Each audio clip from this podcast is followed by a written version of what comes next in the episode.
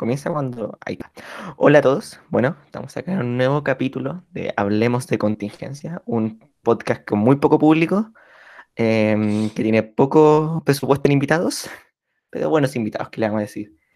Y hoy día vamos a hablar de lo que pasó el miércoles, de ese circo, lo que pasó las primarias, quienes llegan, y todo lo del miércoles finalmente, que fue como sorpresa, después no sorpresa, después como que volvió todo a ser igual, fue muy extraño finalmente, fue un circo, se podía decir.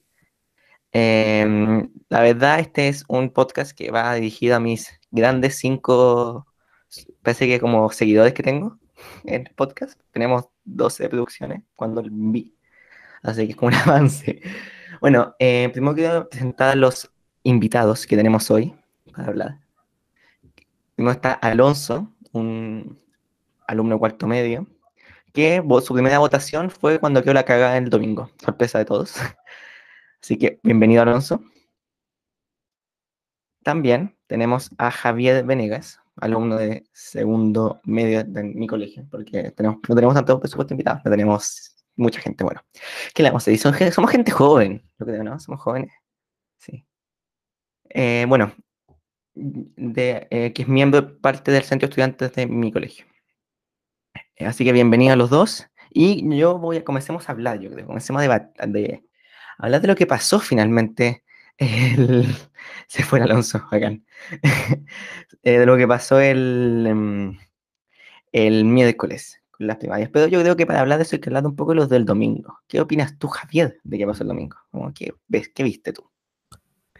La verdad es que yo creo que lo que pasó fue una clara vista de cómo las personas se dieron cuenta de cómo era la derecha, y cómo, había gobernado Piñera y Piñera básicamente arrastrando a toda la derecha, diciendo que la gente se hizo una idea de cómo hubiese sido las personas sin siquiera ver sus propuestas, simplemente catalogándolos por ser parte de un partido político de derecha.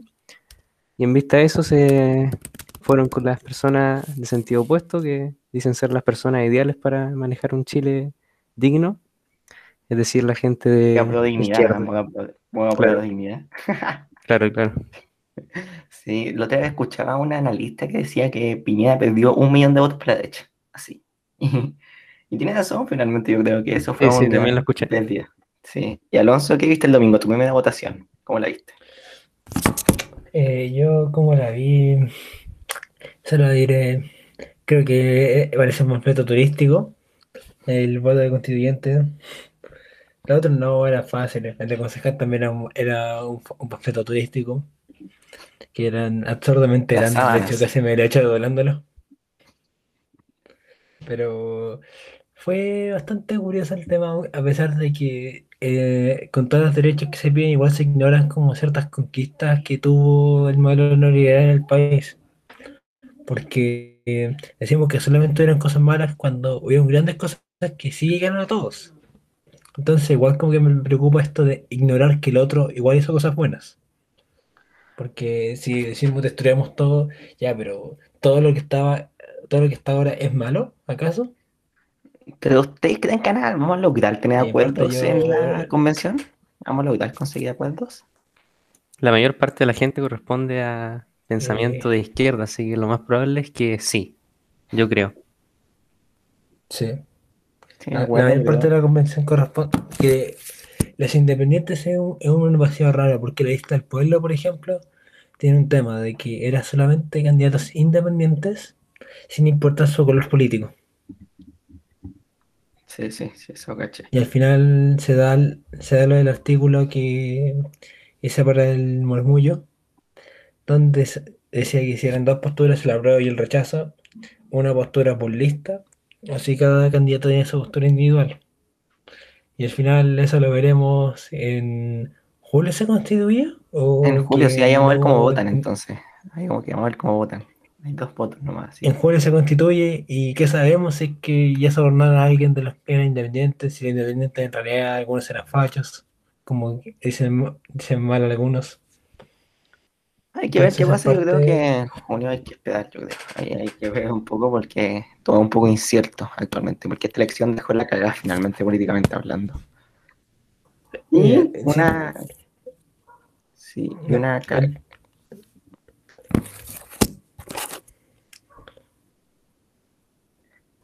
El bueno. ¿Se, me está cayendo la conexión o...? No, sí te, okay. te escucho, te escucho, te escucho. Ah.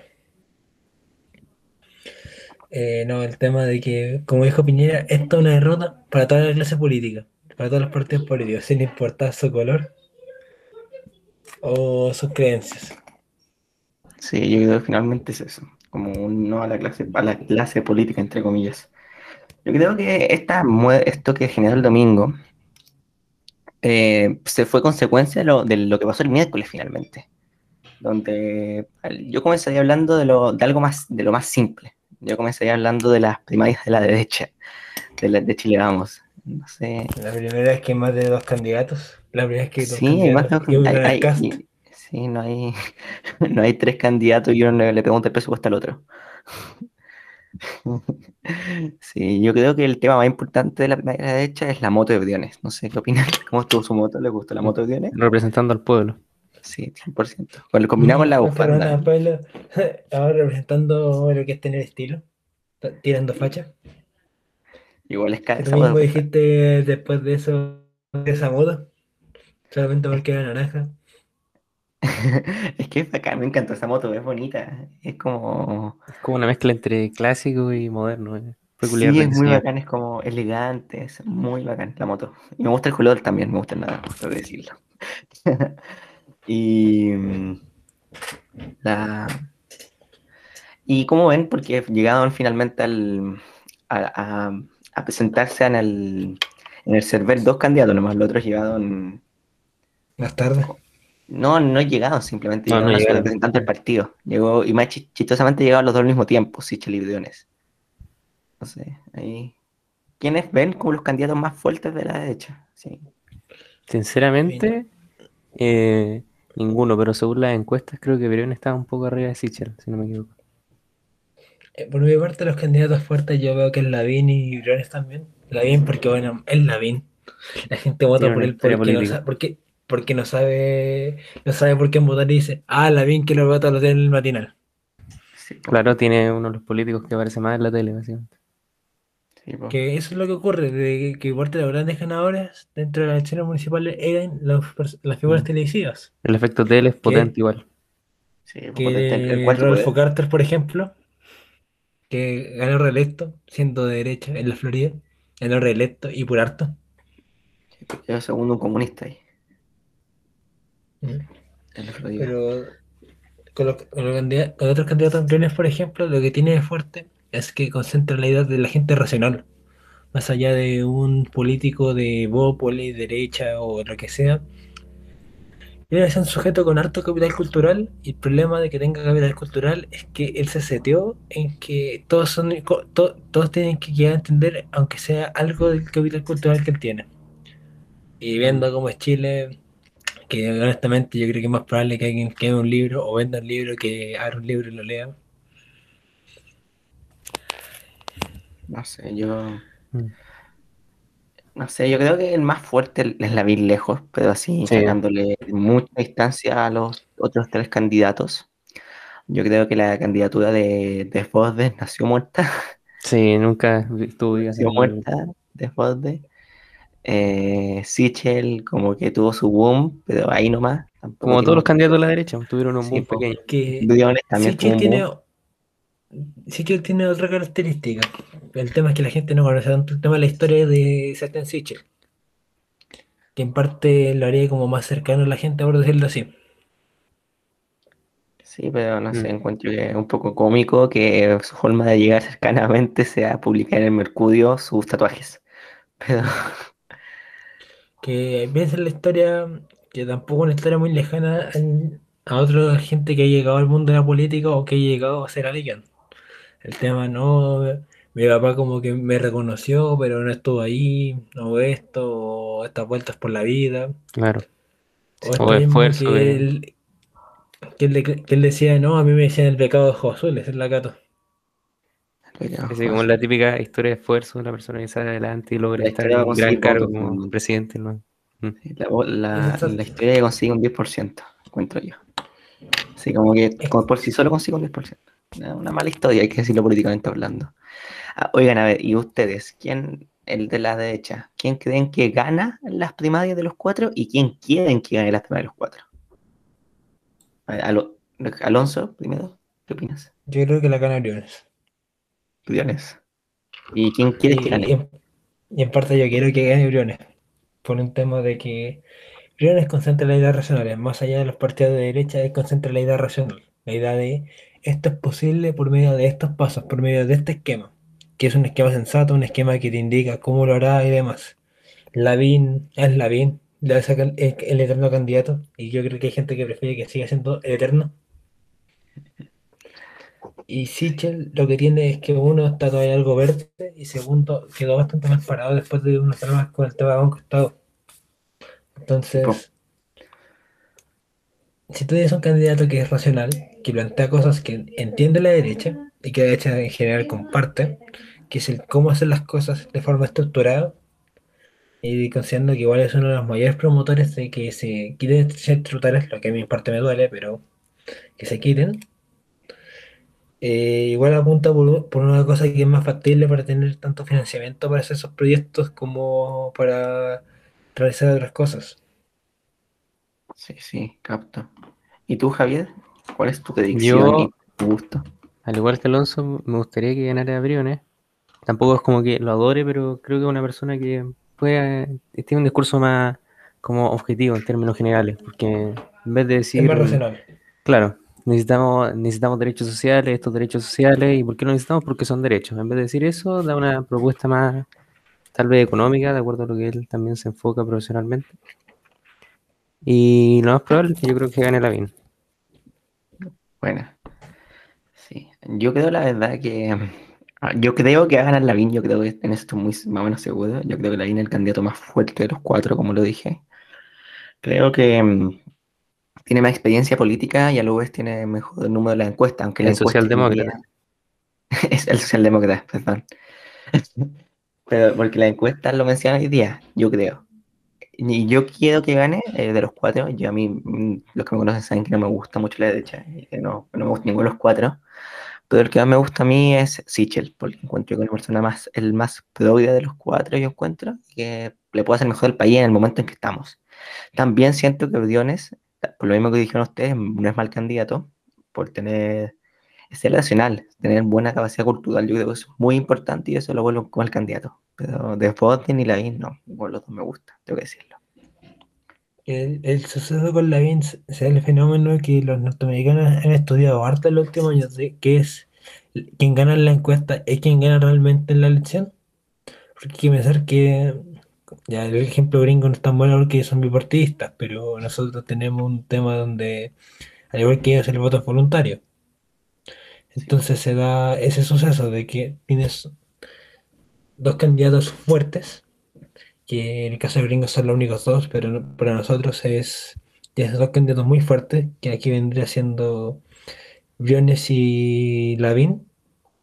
Es que Lavín puede ir en la encuesta porque la gente le responde así como la rápido, así como Lavín.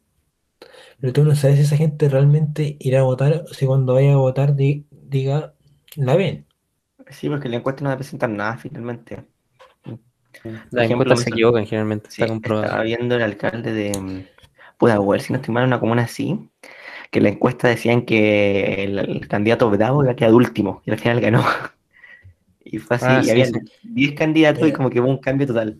Te lo digo como encuestador, que, bueno, como alguien que trabajó de encuestador en el verano, haciendo, la, haciendo el, tema de la caracterización social, socioeconómica, eh, la gente de menores recursos es la que no contesta y esa realmente igual es grueso de la población porque hay gente que dice, no, usted me quiere estafar no, ya la contesté, ¿y qué me importa si no me da nada o esto? ¿Y por qué quiere saber esto? Entonces como que la gente igual es reacia a contestar las cosas, siendo que piensan, no, pero si lo que yo es privado. Señora, su FP sabe cuánto gana por cuánto cotiza, impuesto interno sabe cuánto gana por la declaración de la FP y por eso no le cobra impuestos. ¿Qué más? su empleador sabe cuánto gana, el, banco, si es que la reposita en el banco sabe cuánto gana, o donde vaya a cobrar su cheque sabe cuánto gana, y así. Es como la gente piensa que un dato es privado cuando es públicamente, es, público relativamente. Y eso se da acá, de que la gente piensa que, por- que el voto es secreto, pero es, eso es relativo, porque uno igual lo comenta con su cercano, con su Y se puede familia. comentar finalmente. Exacto, porque ya yo no le puedo sacar la foto al voto, pero yo después puedo estar hablando con mi, con mi familia, pongamos, y decir, no, yo voté por este candidato. Sí, puede, puede ser verdad o mentira, pero en el fondo uno sabe si está dando datos real o no. Y yo siento en esto, eh, para estudiantes, voté por, por Vamos por Chile, no me arrepiento, pero no salió porque, porque me, que me hubiera gustado. Sí, capto, capto. Mm, difícil. El- aunque la derecha yo creo que está un poco más clara si lo comparamos con la, con la izquierda, porque no sé si llaman la exconcertación, extra mayoría ya, porque se dividió nuevamente. Eh, ¿cuándo, lo- cuándo todo dividía? ¿Cuándo fue estable ese, ese amasijo, ese isótopo? Tuvo como 20 minutos juntas. Claro, claro. Fueron como 20 minutos en total, yo creo. Eh, Es como los elementos súper pesados en la química, estos que son experimentales. Duran media hora, una hora y después se desintegran. Sí, porque la otra vez estaba- mi papá me mostraba en su teléfono que como tenía, tenía publicaciones más antiguas, pues me decía, oye, pero no es que ahora están juntos, y le decía, no, pues eso como está 20 minutos antes de que se separaron. Entonces, es cómico todo, pero es un cívico finalmente lo que pasa en Chile, Amo. Eh, no, en la izquierda. Comenzaría hablando de eh, lo más simple, que fue que se bajó Jimena Rincón. Se Jimena bajó, Rincón se, se iba a bajar por los constituyentes, eso estaba claro. Sí, se bajó, después se volvió a subir, después se volvió a bajar, después de un, de un veto, entre comillas, que pasó, otro de los tantos vetos que pasó en esta izquierda, de parte de Lizalde y Aldo Muñoz a ella. Eso es lo que ella dijo en un audio, no sé si escucharon el audio filtrado de ella, que decía eso. No sé. ¿Usted escuchó el audio, Alonso, Javier? ¿Lo escucharon ese audio? Yo no lo escuché. Sí, que ella Yo decía no que... alcancé, pero el- creo que el tema de los vetos, algo me quedó claro dentro de todo, de todos los gritos y, y noticias del- de los canales que están persiguiendo a los candidatos hasta poner la cámara en la boca y ver cuántas caries había. que igual como que da, perdón. igual se da esto de que el veto los vetos eran bilaterales más que por ejemplo cuando el presidente cuando Piñera veta una ley o cuando un presidente veta una ley que es unilateral acá fue bilateral que ambas partes se estaban vetando. Y después la DC cuando se dio cuenta de que vetó a todos en su entorno dijo me quedé solo Sí, po. No, sí, y más encima a la ADC le pasó algo chistoso, porque eran como los candidatos, estaban felices, pues eran los, can- la partido con dos candidatos, estaban como la UDI, el único par- el partido de la izquierda que tenía dos candidatos, y se quedan sin ninguno finalmente, porque Yasna dijo que no, al finalmente ahí arriba Mm. y Jimena Rincón se bajó, entonces se quedaron sin candidato. Y eso finalmente también desembocó en la crisis de los socialistas, que pasó después con el Frente Amplio, el PC. Claro, toda una cadena dominó. Sí, una cabeza dominó que, que, un- que el PPD se unió al PS y el nuevo trato también, el nuevo trato también se unió. Que el nuevo El, trato como el que Partido Comunista dijo, no, gracias. Exacto, como que el nuevo trato a él le importa mucho, pero bueno, se unieron a ellos y les dijeron así como, oigan, ya estamos juntos, ahora vamos a unirnos al Frente Amplio, a la- al PC, po. Y el PC le dijo, nones, no los quiero acá, eh, ustedes me dijeron que no votarían por mí, igual Hay que una pieza de rompecabezas que sobra ahí.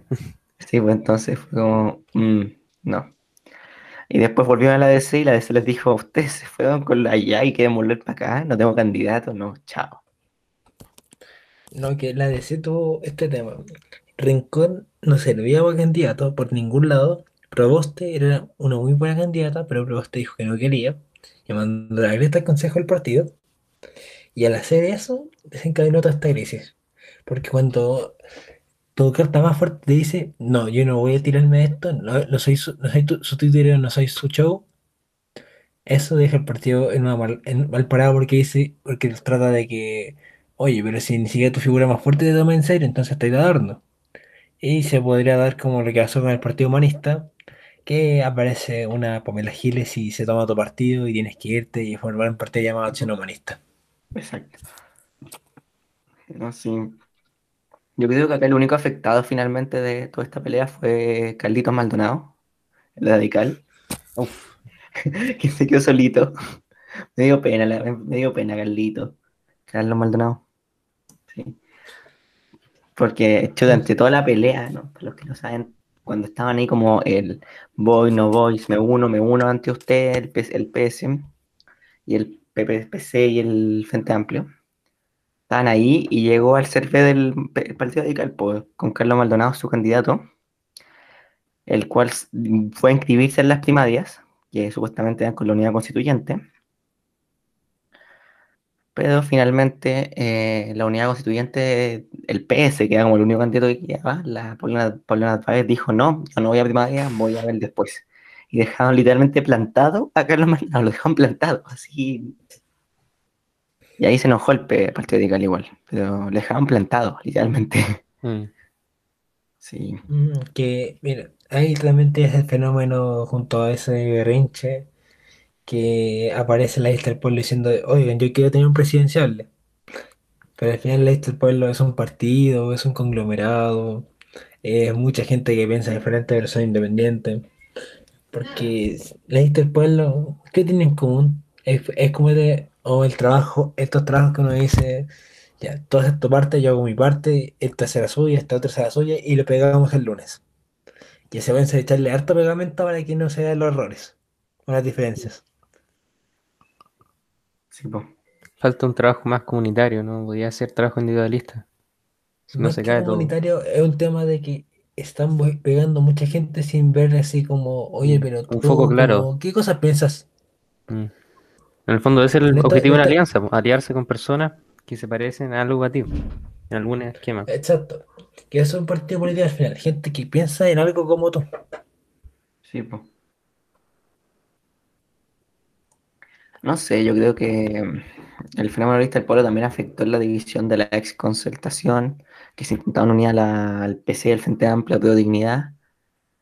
Y igual hizo un gesto el PS, el Partido Comunista y el Frente Amplio, el PS. No sé si cacharon que cuando firmaron la, mm, el acuerdo de primarias, los presidentes firmaron a un costado y dejaron todo el centro para que votara, para que firmara Elizalde.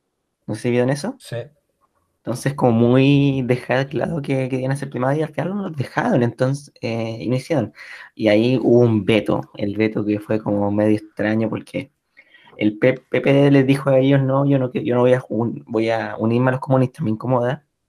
Después se quisieron unir y el PC y Convergencia Social dijeron, no, los veto, los quiero. Y después salió de Evolución Democrática diciendo que tenían que buscar la primaria. Yo creo que finalmente el Convergencia Social lo que generó acá fue actuar como niños, prácticamente. Yo creo que em, ¿Los partidos alguna vez actúan como niños? Como niños picados porque no les pescaron. es que eso es finalmente, pues, porque yo soy de Convergencia, si es que yo fuera de Convergencia Social, yo digo, chuta, ya bueno, pero lleguemos a un acuerdo y pídame disculpas, así unas disculpas públicas por eso, nieguen la comprensión y, y No firmamos. por el bien común. Eso es el bien común, lo mejor Mm. para Chile, supuestamente, que al final no se llegó porque estaban picados y todo. Y mm, después el Partido Comunista se unió a ese picado, como que tomó fuerza, así como, como que se unió a esa lucha como de contra el PPD. Y ahí quedamos. Yo creo que Paula Narváez finalmente no es mala candidata, a mí me gusta Paula Narváez. Siento que tiene puntos. es no en el baile de presidencial, porque si lo vemos, los últimos cuatro presidentes de Chile han sido las mismas dos personas que se han intercalado, Sí, se han por- ido pasando partido- la bandera. Sí, por el Partido Socialista a mí no es un partido que me gusta actualmente, pero creo que igual está dividido el Partido Socialista entre dos puntos, uno punto más de izquierda, otro más centro. Y yo creo que Pablo Narváez es, una- es parte de la izquierda, por eso la propuso finalmente Bachelet, porque yo lo encuentro en una figura de izquierda dentro del Partido Socialista. Que finalmente, aunque están muy sucios el Partido Socialista, yo creo que son de los más, de los únicos, la Pablo Narváez de los poquitos limpios que quedan adentro o entre comillas limpios. Pues yo la, la encontraba mala candidata. Al viejito, eso sí, de Aldo Puñón, no, también lo encontraba en candidato, sí, que se quedaba como parado. Y se unieron, entonces no sé qué va a pasar ahí. La DC va a dejar, el PS va a ir a primaria solo, va a esperar que la DC se decida si es que va a tener candidata. Y ahí va a ser unas primarias eh, no legales. No sé qué ven ustedes ahí. que entre todo esto de las primarias legales, no legales y entre todo el baile de quién va a ser el candidato, hay que ver esto. La gente, una mitad del país no va a votar por Bachelet o por alguien de, la idea de Bachelet por ningún lado. Eh, tanto, por, el tema del segundo gobierno como el tema de que no sé quién lograron muchos votos en el primero. Eh, por alguien de la otra mitad del país tampoco va a votar. Entonces igual está como difícil eso, porque por sectores se puede marcar una diferencia. Como podemos ver el caso de Santiago, que la gente está entre Alessandri e Irasi, que es como los candidatos más fuertes. O ahora en la región metropolitana entre Oliva y Orrego. Porque si lo vemos, ya está Orrego, que tiene carrera política, que fue intendente, que sabe cómo manejar una ciudad de 6 millones de habitantes, que no es menor vida. más que una ciudad, más que una ciudad es una región, pero seamos honestos. El segundo cargo político es- con más votos. Exactamente, aparte de eso. Pero también se da el tema de que esta carinería que como no, ideas nuevas y todo, pero está este gran miedo con los candidatos que es su primera vez que salen a la palestra política como sería Sichel, que fue ministro nomás y después para otro lado. Pero el miedo de que será capaz, podrá administrar todo esto, porque ya veamos el caso de Liga, ya si es mamá, feminista, lo que queramos ver, pero es administrarás una región con 6 millones y medio de habitantes, que tiene uno de los mayores problemas con el tema migratorio, con el tema del espacio, del hacinamiento, que tiene tanto el tema que practicable, el tema del, del área verde y demás, el tema de los ciclistas, que acá es donde se marca más los accidentes de ciclistas. Sí, pero los ciclistas pensemos que el voto ciclista va a ir. Pero ahí tienes ese tema. Orrego lo que propone lo hace basado en los problemas que vio como intendente y que no se le permitió mucho hacer. Entonces Orrego lo que te plantea es, yo sé un poco cómo es esta región, la he recorrido muchas veces, he hecho muchas cosas a lo largo de esta región, han servido para a tratar de hacer esta región mejor lugar y yo tengo claro que hace falta ciclovías para que los ciclistas estén más seguros, que hace falta esto para que tal grupo esté más, cómodo, claro que hace falta esto para hacer estas cosas y así. Y lo que se da al final de cuentas con eso es que Orrego te propone una propuesta desde lo que vio, desde lo que sabe que falta. Oliva te plantea una propuesta desde lo que su círculo le dijo que faltaba, su círculo de asesores, no círculo de amistades, sino de asesores, de la gente que le ayudó a montar todo, que le dicen, oye, es como que falta esto en la región, falta esto.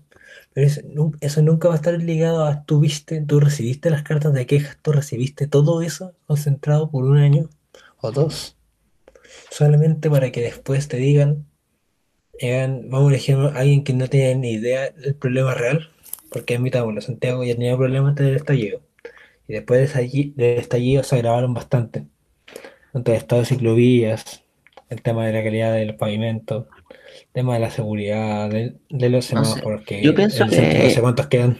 Sí, pues yo pienso que Karina Oliva tampoco es una candidata tonta. Yo creo que igual sabe un poco lo que puede pasar en la comuna. Yo pienso que el Frente Amplio nos- ojalá pueda tener capacidad de gobernabilidad si es que sale en la, la región. No la veo mala candidata, la verdad, Oliva. A Odego también lo encuentro buen candidato. Yo creo que para mí, los dos mejores candidatos de la que se postularon en, en la primera vuelta de gobernadores llegaron a la segunda vuelta. Yo creo que son los dos mejores candidatos. Y mm, no sé qué pasa, y hay que ver cuánto le afecta a Odego como candidato demócrata cristiano lo que crisis que hay dentro de su ¿La partido crisis actualmente. interna? La crisis interna dentro del partido, totalmente. Y que por por ese ejemplo- lado se ve mejor el Frente Amplio, se ve más firme. que Karina Oliva tiene el otro tema de que la gente no quiere el Frente Amplio. La gente ve el, Frente Amplio como oportunistas o como muchas otras cosas, menos como un partido que se preocupe por la gente. Porque si vemos que, ya el ejemplo más grande, varios diputados que partieron como dirigentes estudiantiles dijeron, no, esto, yo haré esto, esto, y aquí estamos, varios años más tarde, varias leyes que no llegan a ninguna parte, varias leyes que están dormidas. Sí, pero pensemos que el- un diputado del Frente Amplio, Julio Jackson, fue en su segunda periodo, ni siquiera el primero, fue, fue el diputado más elegido en todo el país. po. Entonces, en su segunda votación. Entonces, yo creo que yo no encuentro que hayan quedado con un buen legado, la verdad. pero yo creo que el odio al Frente Amplio no es tan alto como se espera. Yo creo, la verdad. Yo creo que el odio al Frente Amplio está desde la derecha y desde los que no nos gusta ningún, del, del grupo que no le gusta ninguno y que se creen a políticos. Que mira, el Frente Amplio tiene, también tiene la gente que dentro del mismo que está harto del Frente Amplio como está constituido quiere cambiar. Tienes a la gente de extrema izquierda que no le gusta el Frente Amplio. Tienes a los comunistas que yo creo que se leyeron a ellos solamente porque dijeron es una forma de meter mi nombre en el Estado. Porque, a ver, veamos el caso de quien supuestamente iba a ser gobernador según los delirios de una diputada que todos conocemos y a todos nos tiene chatos. El abuelo. El abuelo llegó, nos dio el 10%, soy 10% con los votos. Entonces fue como, bueno, Geria está enojada, no, manda la mierda a todo, no habrá cuarto La retiro, abstinencia, la abstinencia. no habrá cu- cuarto retiro porque fue, fue la elección de- del abuelo el cuarto retiro, así que no hubo plata, pero al menos nos ramos un, un, un circo en la, en la gobernación. Sí, totalmente. Ya para comenzar a cerrar el tema de los presidenciables, ¿quién creen que gane la primaria de, de Apruebo Dignidad? ¿Boric o Jadwe? No sé, ¿qué opinan? ¿Quién, la misma pregunta Jadwe, ¿quién de- y quién quieren?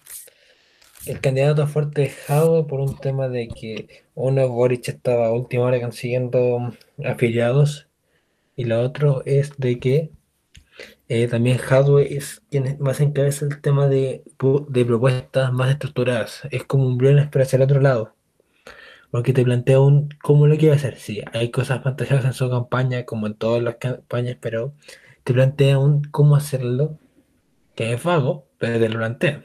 Boric no plantea mucho que digamos, más que nada genera propuestas, pero las propuestas tienen que tener un respaldo y digamos que Boric no da ese respaldo.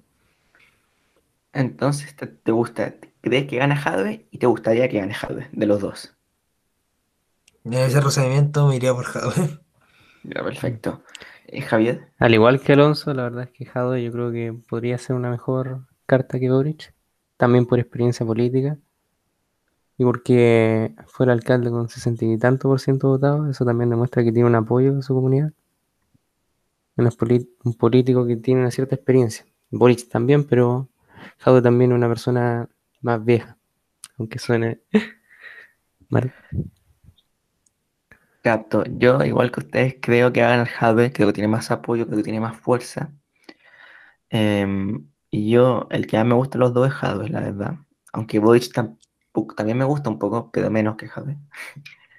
Porque creo que Jadwe, primero que todo, tiene una, mm, un apoyo grande que mostró que en, en su comuna no lo ha hecho mal, con un tan alta votación. Em, creo también que propone, como dijo Alonso, ideas más firmes que otro y propone un plan de trabajo. Y yo creo que de los dos el mejor candidato, lejos. Eso yo creo. Y una pregunta, última. Eh, una posible primaria, sí, esta sería ilegal, eso sí, pero entre Yasna Proboste y Paula Narváez. ¿Quién creen y quién quiere que gane? Javier, ahora, es muy distinto. Mm, La verdad es que ninguna de las dos candidatas me llama mucho la atención y como tampoco las conozco tan a profundidad. A simple vista, por lo que he visto, diría que Yana, Yana Proboste quisiera que ganara y ella es la que ganaría probablemente, a mi Alonso. punto de vista. Eh, mm, honestamente yo ahí me iría un poco más firme a, a Narváez por un tema de que tan activa la militancia del PS, sobre todo ahora que están como, vengan nosotros por un tema de que están como solos. Y porque Proboste igual tiene el tema que ya dijo que no le gustaría. Y como estamos mucho en la época del que quiere cada persona, o respetarle la voluntad de cada persona, eh, ocurre que la gente igual diría, pero ¿por qué voy voy a votar por ella si es que va a estar de mala gana ahí, aunque le paguen una chorrera de plata que ya le pagan? ¿Por, por qué voy a hacerlo si va, va a estar gobernando ahí como me... Así que yo creo que ganaría Narváez, pero me gustaría Proboste porque igual demuestra un mayor dominio de, ciertas, de ciertos temas. Sí, em, am, yo creo que ganaría Narváez también. por un tema de que. No, ¿saben qué? Voy a, voy a cambiar la idea. Yo creo que ganaría Proboste. Porque mm, la veo un poco más. Han tenido. la voy a mencionar, no, la encuesta está un poco mejor posicionada. También ha sido más activa políticamente con todo lo que ha sido su rol de presidente del Senado. Aunque igual eso le puede haber afectado tanto porque lo ven un poco más cercano al presidente. Por eso yo estoy medio indeciso. Yo creo que esta elección está un poco menos clara que las otras. Yo creo que en esta va a estar peleada si es que van los dos Demasiada incertidumbre. Además, hay muy sentido entre las dos. A mí me gusta más Narváez, porque la veo más. Porque la veo un equipo más fuerte y con mejor equipo, la verdad. Aunque eso sí la encuentro demasiado pasiva a veces. La encuentro una candidata pasiva que le falta fuerza. A diferencia de Proboste, que es bastante más fuerte. Pero también hay que, yo digo que cuando ella hizo la conferencia de prensa terminando su acuerdo, mostró mucha más fuerza la que la habíamos visto. Entonces eso yo la veo un poco más, la veo mejor. Pero creo que finalmente la ciudadanía se inclinaría por Proboste. Eso yo creo que sería mi predicción con esta. Y ¿cuál creen que sería la papeleta? De, ¿Cómo creen que quedaría la papeleta finalmente en, en la primera vuelta? ¿Qué candidato así? Pueden ser muchos candidatos. ¿Qué proponen ustedes? Mm, La papeleta yo creo que partiría así como ya Lavín, Sichel, porque siempre están agrupados por bloques, por, lo que fue mi experiencia ahora, que están agrupados con bloques, como una mitad de la hoja son como hacia el lado centro-izquierda y otra lado hacia centro-derecha-derecha. Así que sería así como um, Lavín, Sichel, Guiones, eh, Deportes, Cast. Si es que lo logra eh, Pérez Arce, aunque no sé si lo logre. Eh, y por otro lado estaría, a ver, Narváez, Jadwe, Boric, porque yo creo que ¿Quién, no se va a bajar. quién crees que va a llegar? Sí, ¿Quién crees que de todos esos que van a llegar? Así como contando a los que no van a primaria. ¿Quiénes van a llegar a la papeleta del Cervel? De la primera vuelta, sí, a la primera vuelta, sí. Mm, Sí, en noviembre. va a llegar Narváez, va a llegar Jadwe, va a llegar los cuatro de derecha, va a llegar Cast, porque ese, ese sujeto no entiende que solo tiene 7%. Eh, ¿y quién más? Posiblemente, antes si es que las cosas siguen como van, esto del pueblo tratar de meter a alguien, aunque sea un talibán para cualquier lado. Ya. Donde tú esa tu propuesta, ¿tú qué crees que va a ser la papeleta? Sí, yo la veo bastante factible esa. Javier, ¿qué opinas? ¿En ¿Cuál crees que va a ser la papeleta? Sí, al igual que Alonso, opino lo mismo, no, no hay mucha diferencia en comparación a lo que él dijo. Sí, yo creo, igual que como mencionaban, va a llegar uno de derecha, que el de Chile, vamos por Chile. Eh, lle- llega Narváez, yo creo, no, yo creo que llega Proboste, como lo había dicho. Creo también que llega el Jadwe. Yo creo que va a llegar Cast.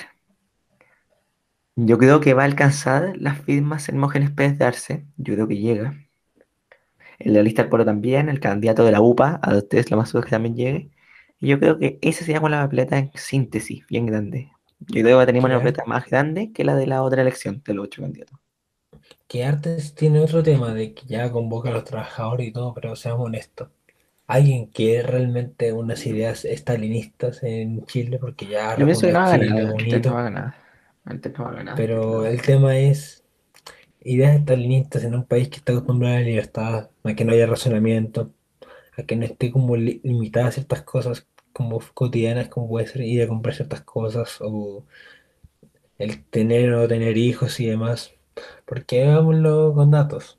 Vamos, la, la demografía en un sistema así tiene que ser una pirámide regular, con una base amplia y así ir creciendo. La pirámide demográfica de Chile actual está invertida, está en un envejecimiento de la población. Entonces tienes un, un problema ahí. Y si tienes un gobierno que se- en teoría estaría de acuerdo con intervenir en tu vida privada, claramente la gente no va a estar de acuerdo si le, dice- le dicen, oye, tienes que tener un hijo y yo te pagar las cosas, pero tienes que criar un hijo, tienes que hacer esto, no, no puedes pensar esto, no, no puedes hacer esto. Sí.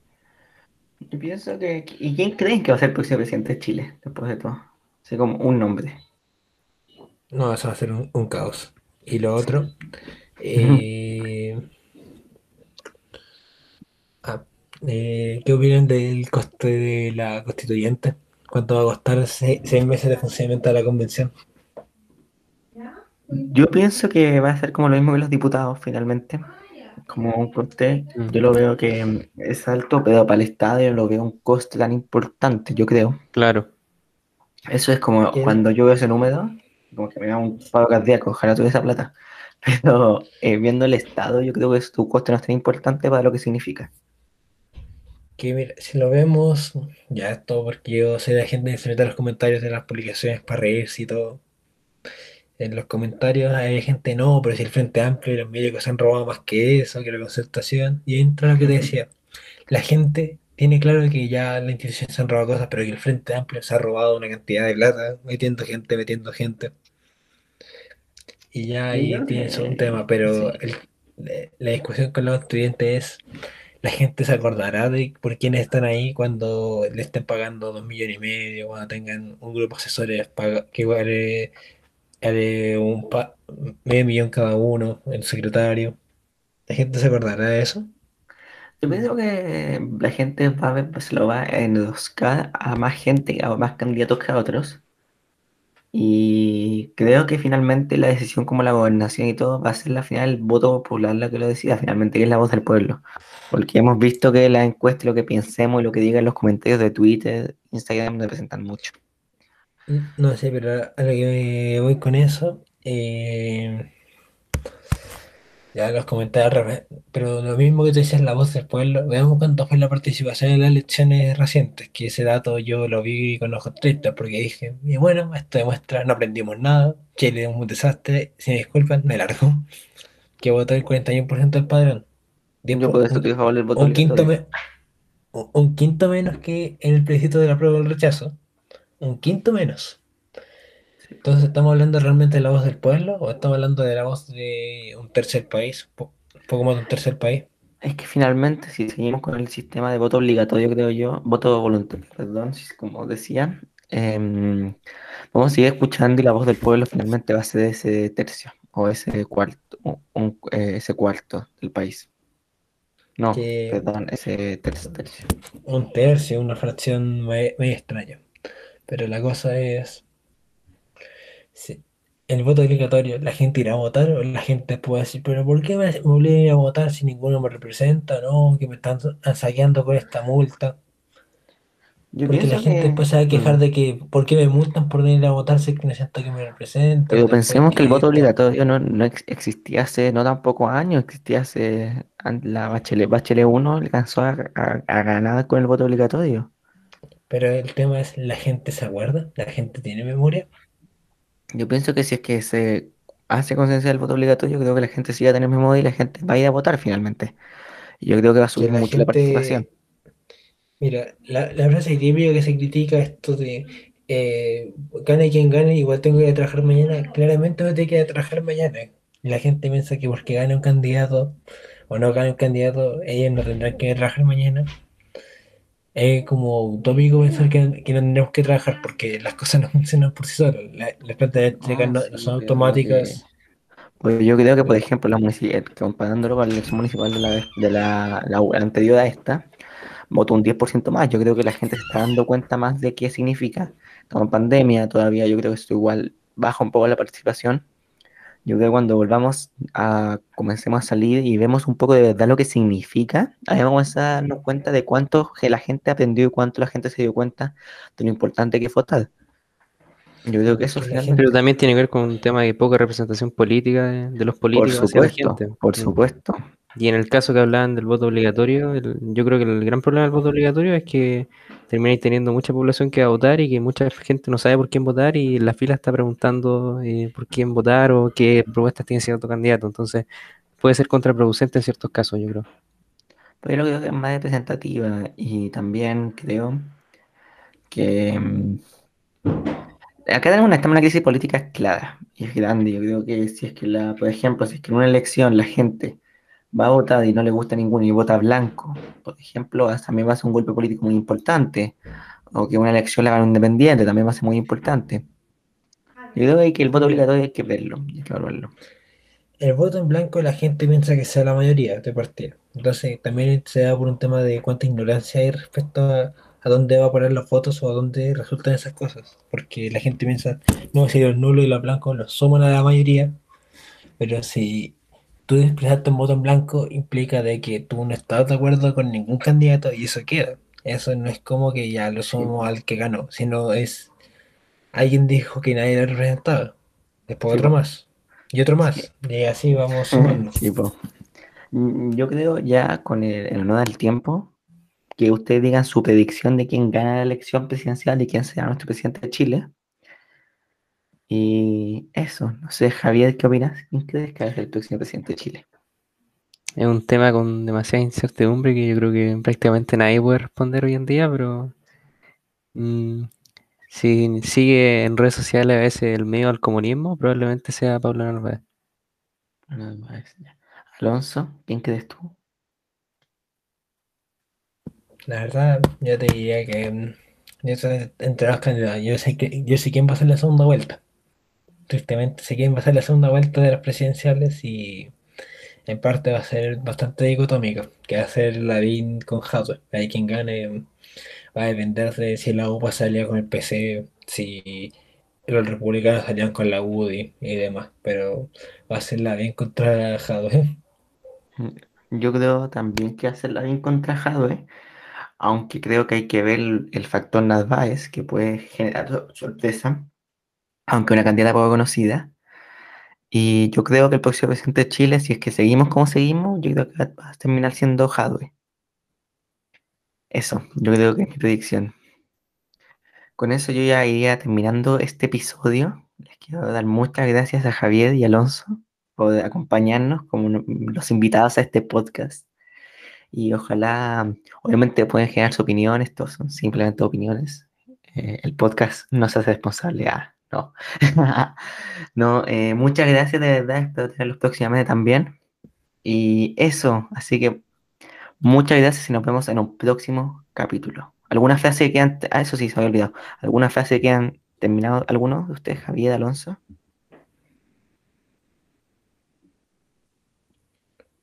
Por mi parte, no. ¿No? Ya Bueno, hablamos, yo creo que es suficiente. sí, suficiente ya. Muchas voy, voy a detener la grabación, así que muchas gracias, que estén bien y ojalá les haya gustado este capítulo del podcast. Nos vemos.